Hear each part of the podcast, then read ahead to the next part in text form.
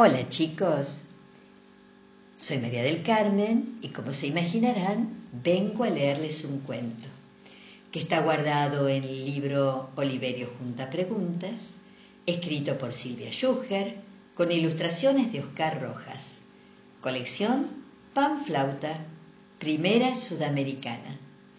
Abro el libro y elijo uno al azar que se llama La Luna. ¿Me prestan el oído un ratito? Oliverio tomó asiento, sacó lo imprescindible de la mochila y la colocó a su costado. Oprimió el botón de despegue y sintió que todo su cuerpo comenzaba a elevarse. Lentamente, lentamente al principio, en pocos minutos, los ruidos y las voces conocidas empezaron a bajar el volumen hasta perderse por completo. Las cosas y las personas fueron disminuyendo su tamaño hasta convertirse en hormigas y enseguida desaparecer. Oliverio abrió la carpeta y anotó Despegue sin problemas. Primer tiempo de vuelo silencioso. Un rayo de luz calentito y amarillo se coló por la ventana. Oliverio giró apenas la cabeza y ante sus ojos el espacio infinito llenó completamente su atención. Después de comprobar que no era oscuro, el universo luminoso le permitió divisar los paisajes con lujo de detalles. Estrellas apagadas por la luz del día, planetoides blancos alineados sobre un gran espejo verde.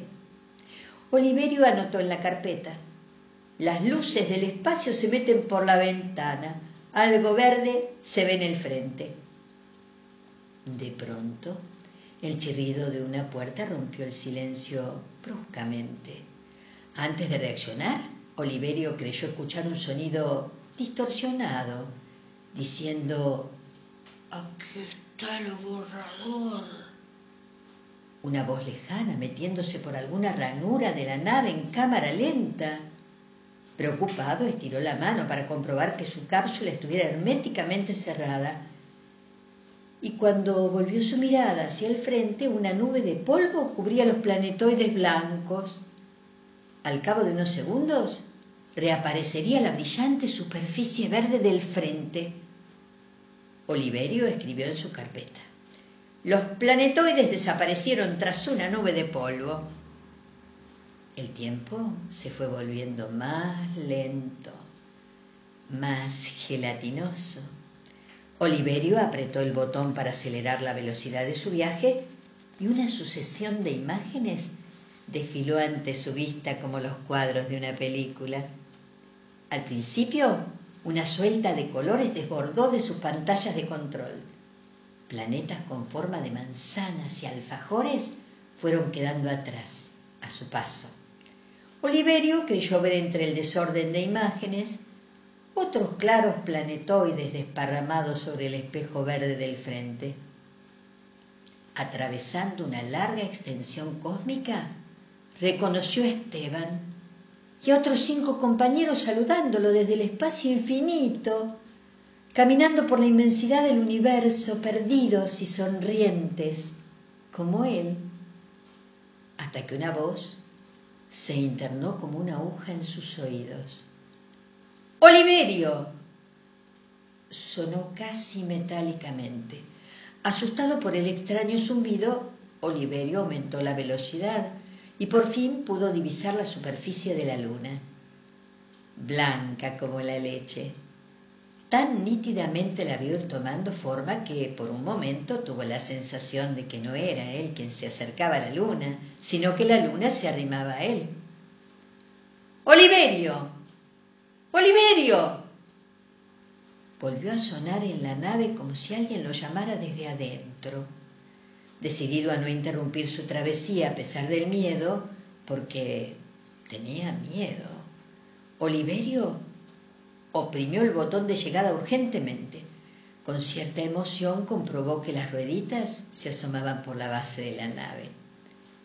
¡Oliverio! sonó estruendosamente y procedió al alunizaje, tranquilo, con la suavidad de un bostezo nocturno para no cometer errores. Se colocó el casco, esperó que el motor detuviera su marcha por completo y entonces se puso de pie. La luna, pensó Liberio, la luna. Y la vio toda de blanco con sus cráteres inconfundibles, los banderines, los selenitas y las selenitas haciéndole señas de bienvenida. Oliverio. Sonó casi al borde de su nariz.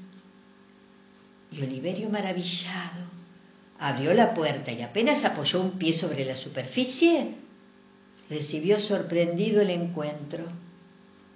¿Me puede decir dónde estaba el señor? preguntó la maestra. En la luna, respondió Oliverio con toda sinceridad, y la boca se le quedó un poco abierta seguramente por los recuerdos. Repita lo que yo estaba explicando, dijo la maestra. ¿Cómo? preguntó Liberio. ¿Me puede decir dónde estaba el señor mientras yo explicaba? En la luna, aseguró Liberio. Y entonces la maestra agarró la carpeta y se puso a escribir una nota a los padres. Cuando Oliverio llegó a su casa, se sentó a comer y... ¿Qué tal, Oli? ¿Cómo te fue en el colegio hoy? le preguntó su mamá. Me pusieron una mala nota por no prestar atención, respondió. Pero qué chico, dijo la mamá. Siempre en la luna, agregó enojada. Pero se quedó dura cuando sin saber ella por qué Oliverio le dio un beso, un abrazo y le dijo, no importa, mamucha, por suerte, vos me crees. Cuéntenme, chicos, ¿alguna vez no estuvieron en la luna cuando la maestra les explicaba algo? A todos nos pasó en algún momento. Qué distraído este Oliverio. Los dejo hasta el próximo cuento. Puñado de besos. Chao.